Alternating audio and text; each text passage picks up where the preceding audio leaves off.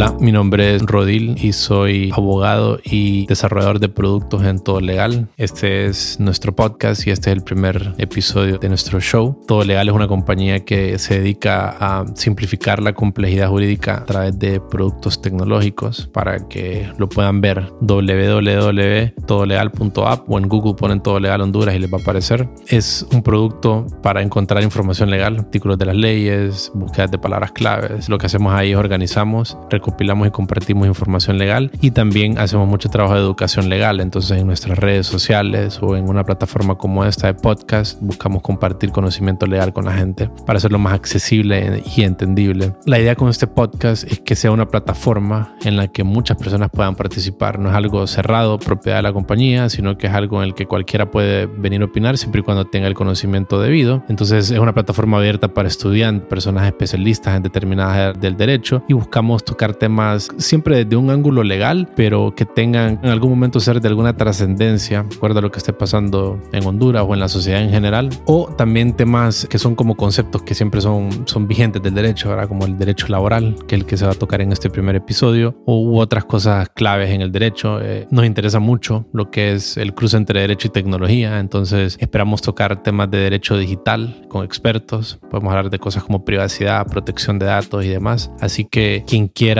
formar parte de alguna manera, me puede escribir a mí personalmente en info arroba todolegal.app, info arroba todolegal.app y con gusto les puedo responder y pueden colaborar con lo que nosotros hacemos. En este primer eh, episodio tenemos a dos estudiantes de la USAP con quienes arrancamos este podcast. El contenido está súper bueno, ellas se prepararon muy bien. Se llaman Cindy y Heidi. De lo que hablamos es acerca de, de los conceptos generales del derecho laboral que más nos piden las personas. Si quieren que nosotros hablemos de algo particular, nos pueden hacer saber en las redes sociales directamente eh, a través del correo que ya les di. La producción de este podcast audiovisual, o mejor dicho de audio, es hecha por, por Medios Modernos, que Medios Modernos es una productora de contenido alternativo y Medios Modernos tiene otro podcast que se llama Fundamentos. Entonces lo pueden escuchar en, en cualquiera de las plataformas donde escuchan podcasts, así que disfruten. Hola, hola, mi nombre es Heidi Varela. Cindy Aguirre. El día de hoy estamos para compartir conceptos básicos de derecho laboral. El principal objetivo de esto era informar al público conceptos fundamentales en relación de trabajo, patrono y empleados desde la perspectiva legal.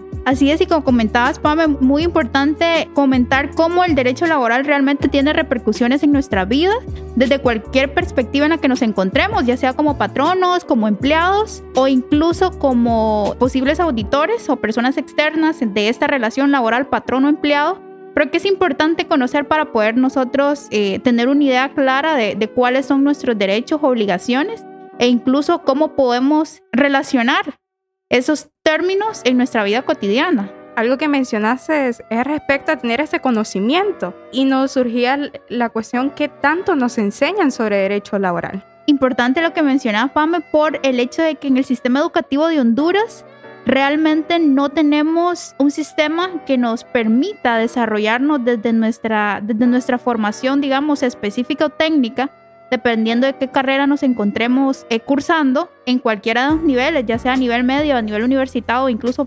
universitario, perdón, o incluso posgrado.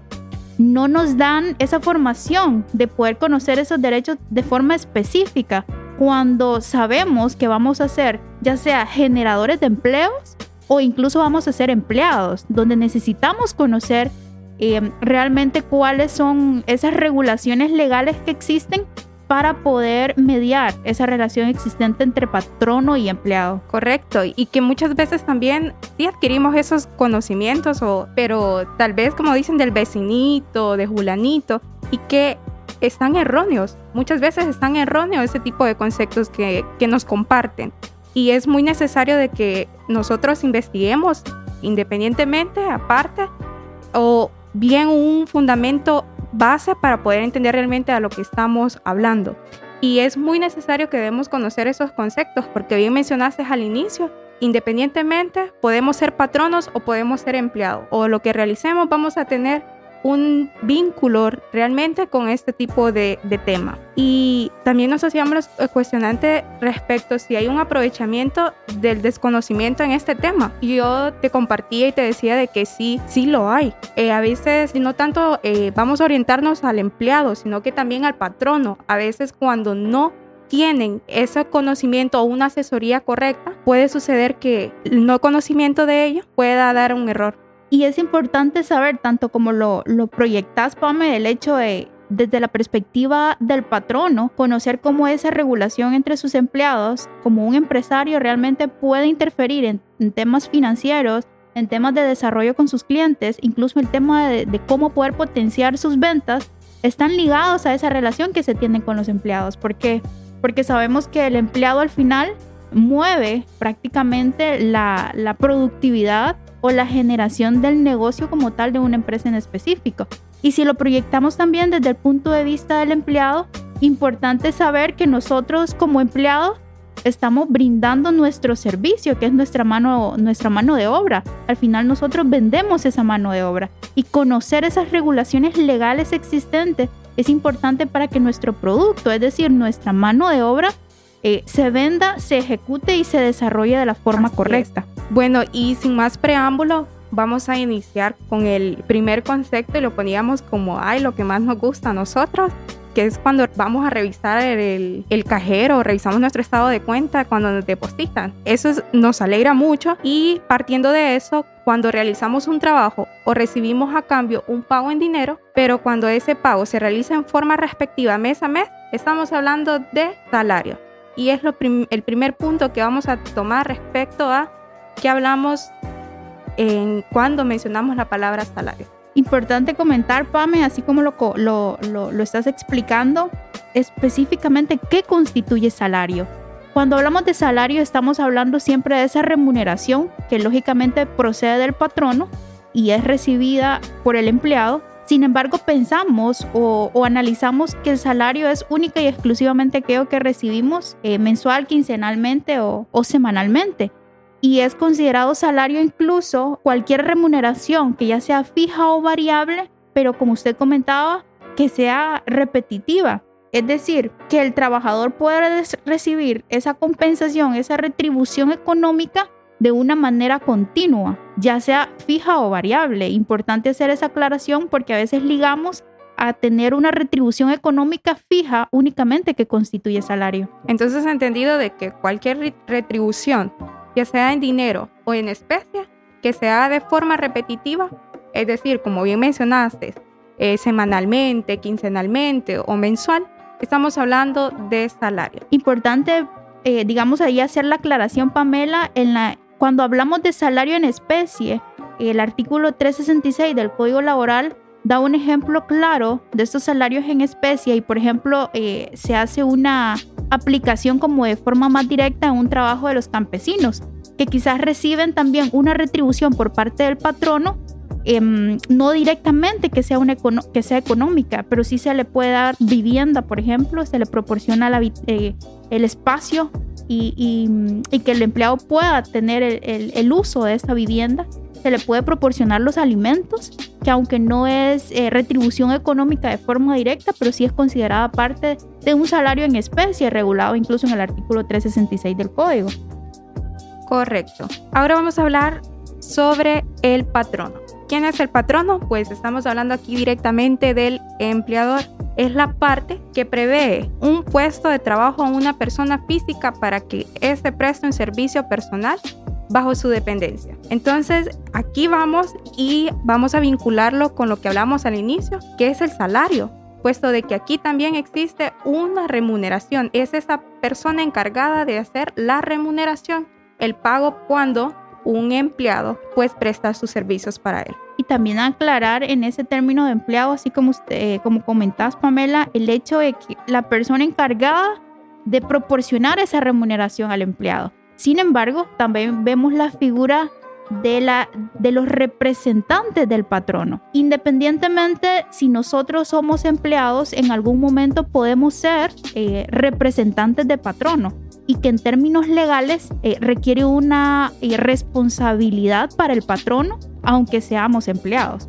A esto me refiero cuando se tienen cargos administrativos o por ejemplo gerentes o personas que están encargadas de la administración del personal que suelen, pues obviamente en su mayoría de casos suelen ser personas también asalariadas o pueden ser personas tomadas desde la perspectiva de empleado, pero que el código laboral si hace la categorización que pueden ser representantes patronales. ¿Por qué? Porque tienen a cargo personal. Y eso también tiene sus acciones como gerentes, sus acciones como encargados de administrar el personal, tienen repercusiones legales para el patrono. Entonces se convierten automáticamente en representantes patronales ante eh, instituciones públicas, por ser la Secretaría de Trabajo puede tomar una acción de un gerente que ha cometido o que ha tratado muy mal, por ejemplo, a uno de sus empleados, aunque el gerente no forma parte o no es un accionista o socio de la empresa, pero sus acciones sí constituyen responsabilidad patronal. Así es. Ahora vamos a hablar de otro elemento y otra cuestión muy importante es respecto al contrato laboral. Contrato laboral es el acuerdo entre el trabajador y el empleador, pues donde el primero, como mencionábamos anteriormente, el trabajador es quien presta ese servicio para determinado que se especifica en ese tipo de contrato y el empleador es el que realiza el pago o la remuneración por ese trabajo. También es muy importante hablar sobre los elementos.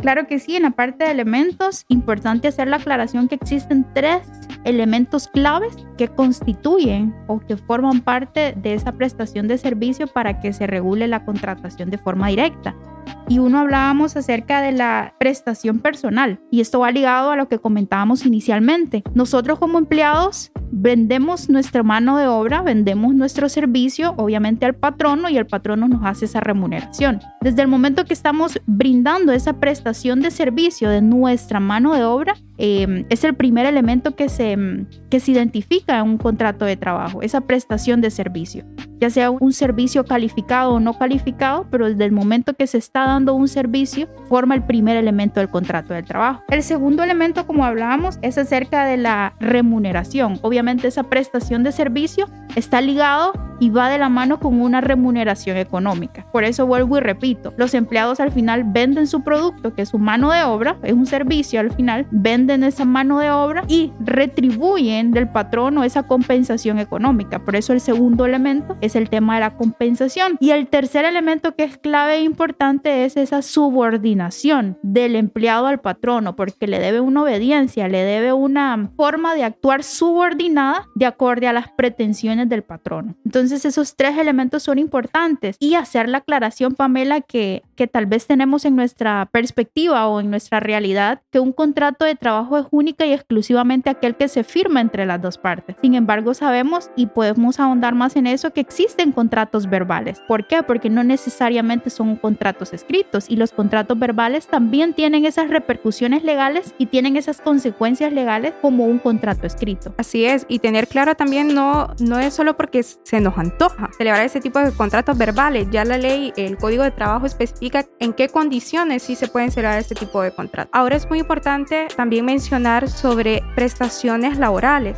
¿A qué nos referimos cuando hablamos de prestaciones laborales? Creo que este es un concepto que muchas veces manejamos erróneamente. Prestaciones laborales lo asocian directamente cuando cesa esa relación laboral entre con X patrono. Sin embargo, cuando hablamos de prestaciones laborales, estamos hablando de todos esos beneficios adicionales que tenemos, es decir, esos beneficios complementarios al sueldo, a los que el trabajador se hace acreedor al pertenecer a un vínculo laboral, para que hablamos que existe esa relación laboral. Entonces, cuando escuchemos prestaciones laborales, estamos hablando de esos beneficios extraordinarios quien se dan bonificaciones, vacaciones, censatía, eh, catorceavo, entre otros. Importante hacer también la aclaración o la vinculación del artículo 52 del Código del Trabajo, donde habla eh, específicamente acerca de em, cuáles son las prestaciones laborales que se gozan cuando estamos en un periodo de prueba.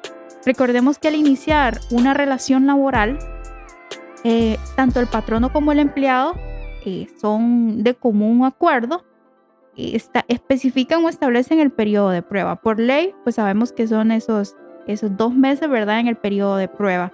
¿Y cuáles son esas prestaciones laborables que recibimos durante ese periodo de prueba? Porque a veces pensamos que porque estamos de prueba no, no tenemos beneficios. Al contrario, gozamos de todas y cada una de las prestaciones laborales que el mismo código eh, tipifica Solamente que el artículo 52 nos dice dos excepciones de esas prestaciones laborales. Y uno de ellos es eh, la excepción del preaviso, es decir, el patrono o el empleado pueden dar fin a esa relación laboral, ya sea un despido o renuncia, y eh, ambos están exentos de ese término o de, esa, de, esa, mm, de ese preaviso que se debe de dar al momento de dar por finalizada la relación laboral. A esa responsabilidad que surgiría en dado caso. Correcto, esa responsabilidad. Y asimismo la segunda excepción es la indemnización por despido. ¿Qué significa indemnización por despido? Cuando el patrono eh, cesa esa relación laboral y es sin justa causa, obviamente tiene que eh, indemnizar al empleado porque está dejándolo sin esa fuente de trabajo, ¿verdad? Hacer pago de las exigencias por ley. Sin embargo, si el empleado se encuentra todavía en el periodo de prueba, la ley exonera, por así decir, al patrono de pagar esas indemnizaciones. ¿Por qué? Porque todavía se encontraba en ese periodo de prueba. Entonces, importante hacer esa, esa aclaración que cuando estamos en periodo de prueba, recibimos todos y cada uno de los beneficios, exceptuando preaviso e indemnización por despido. Correcto. Y bien como mencionaste, hablamos de esa indemnización y no en sí tal prestaciones laborales. Entonces, directamente esas prestaciones laborales sí las tenemos, aún ese periodo que mencionaste. Vamos a hablar respecto a algo que tanto nos gusta a todos y es cuando descansamos. Entonces, cuando descansamos laboralmente, le llamamos vacaciones vacaciones laborales, podríamos decirlo así. Es ese descanso de esa actividad habitual laboral que realizamos. Y bien, el artículo 345 del Código Laboral hondureño menciona que el trabajador tendrá derecho a vacaciones anuales remuneradas. Y eso es muy interesante mencionar porque deben de ser completamente pagadas. Y en esa misma regulación, en esos mismos artículos, digamos, eh, podemos encontrar también cómo estas vacaciones eh, van incrementando dependiendo cuánto es el tiempo de trabajo que tiene el empleado de elaborar para el patrono. Y existe esa regulación incluso por parte del patrono que en su momento quiere limitar ese espacio de vacaciones al empleado. Y sabemos que es un beneficio directo e irrenunciable que tiene, ¿verdad? El, empleado de poder recibir ese periodo para descanso. Importante también mencionar que el mismo Código del Trabajo regula y debe de existir una aprobación cuando el patrono quiere pagar esos días, es decir, que no se los provee al empleado para que los goce. Si los quiere remunerar sin tener derecho de gozar esos días, debe haber una autorización expresa incluso por la institución encargada de regular esta relación laboral y en este caso eh, con la Secretaría de, de Trabajo poder tener esa autorización expresa para poder desarrollar esa acción. Otro concepto importante, Pamela, que podemos resaltar es acerca del despido y el despido en la misma regulación de ley, es decir, en el, en el Código de Trabajo, se encuentran tipificados diferentes tipos de despidos. Cuando hablamos de tipos, estamos haciendo una categorización de despidos injustificados y despidos justificados. Hablar básicamente de la definición de despido y de forma concreta podemos decir que el despido es cuando se cesa esa relación laboral por parte del patrono, es decir, es el patrono quien notifica al empleado de la finalización de esa relación laboral. Por eso se habla de justificado y también injustificado. Y en el artículo 110 podemos encontrar los efectos prácticamente de ese despido injustificado. Cuando hablamos de esta categorización es cuando el patrono finaliza esa relación laboral, pero no tiene una justa causa para darla por finalizado. Es decir, no existen causas legales fehacientes que faculten al patrono para poder eh, dejar sin una fuente laboral prácticamente al empleado. Y tener claro también quién se encarga de ese tipo de figura es el patrono. Y directamente eh, podemos también mencionar múltiples razones como ser un mal comportamiento de parte del empleado, podría ser una baja productividad, eh, también puede ser que cierren las operaciones de la empresa o también se puede dar el caso, porque no? Por el simple hecho que le caiga mal al patrón o el empleado. Entonces, pero como bien mencionaste, poder pues identificar que ese puede ser de forma justificada e injustificada. Eh, aquí como mencionamos, ese directamente esa figura la aplica el patrono y es un cese de esas operaciones el, o esa relación laboral. Pero ahora bien, hay otra figura que es importante mencionar que esta ya es de parte del trabajador y aquí estamos hablando de la renuncia. Cuando hablamos eh, de esa renuncia también es cuando ya el trabajador presenta ese documento bien a través de un preaviso o por el simple hecho de, de o decirle al empleador de que ya no va a existir esa relación laboral por múltiples o, sus motivos. Entonces aquí es muy importante hablar sobre la renuncia. Y cuando hablamos de esas causas justas que facultan al patrono para dar por terminado esa relación laboral, es decir, las causas de un despido eh, justificado, lo encontramos tipificado en el artículo 102 del Código de Trabajo.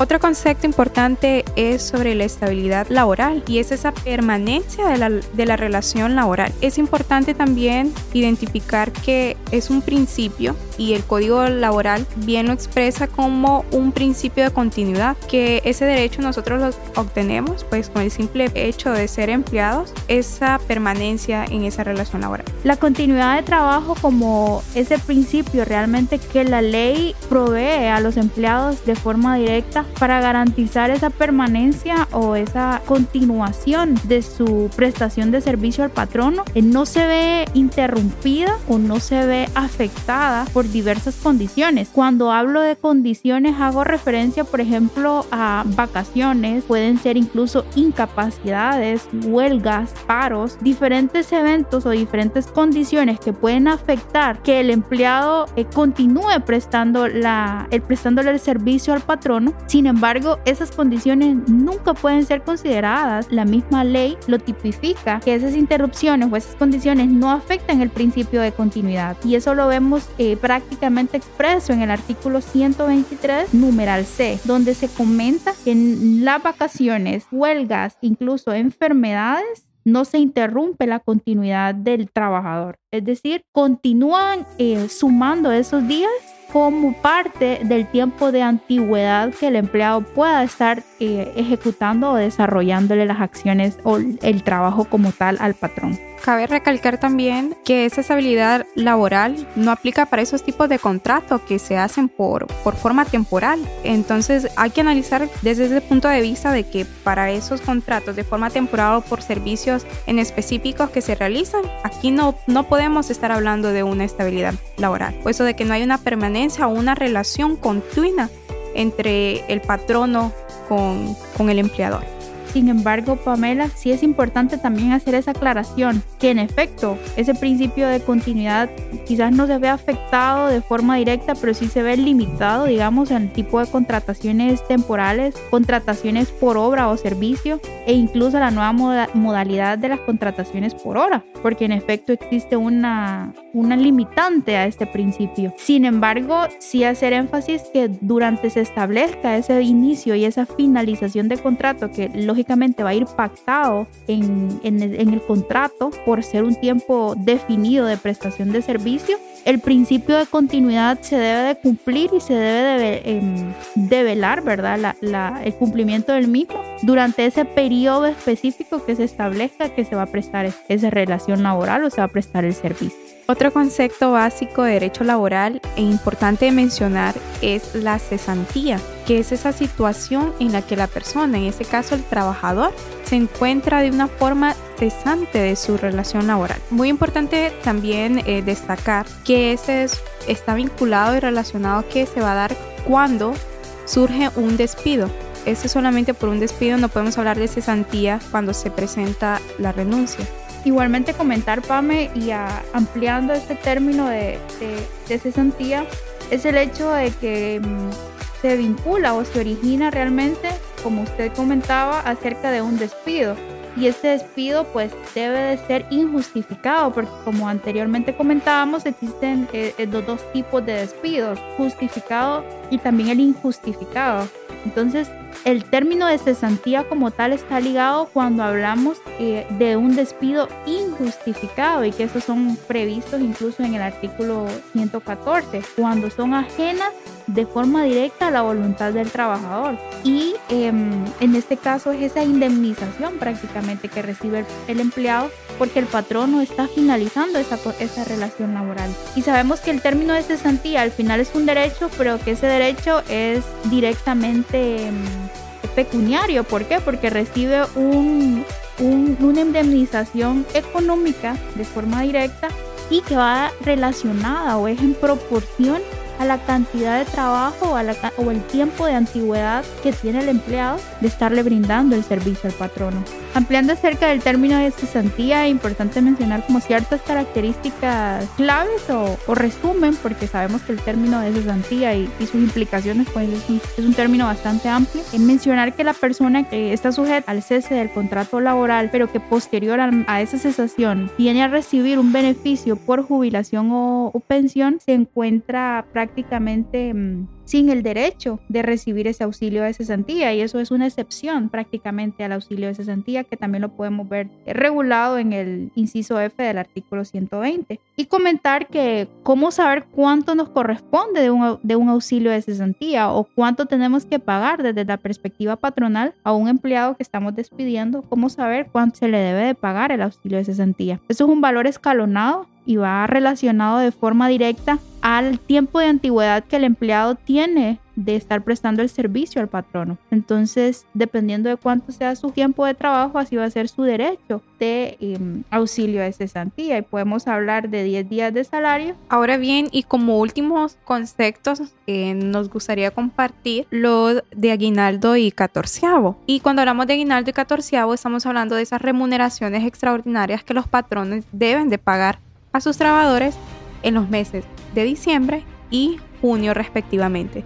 que consisten a una especie de compensación social a favor de los empleados. Hacer la aclaración también que este tipo de concepto podemos obviamente tener una, un vínculo directo o una tipificación en el código de trabajo, pero que también se encuentra regulado de forma especial en una ley aparte. Y esta ley aparte, eh, si nosotros incitamos prácticamente a los patronos a tener un conocimiento claro y específico de estas regulaciones, porque eh, conocemos, ¿verdad?, que es en junio y en diciembre, pero hasta qué fecha de junio o hasta qué fecha de diciembre o en qué lapso se encuentra el patrono en la obligación de hacer esta compensación al empleado. Hola, mi nombre es Heidi Varela y soy estudiante de la carrera de Derecho. Cindy Aguirre, igualmente estudiante de Derecho. Importante hacer la aclaración que nada de lo que nosotros vamos vamos a comentar o decir en este momento es considerado una asesoría legal, únicamente es una opinión o interpretaciones personales de acuerdo al estudio.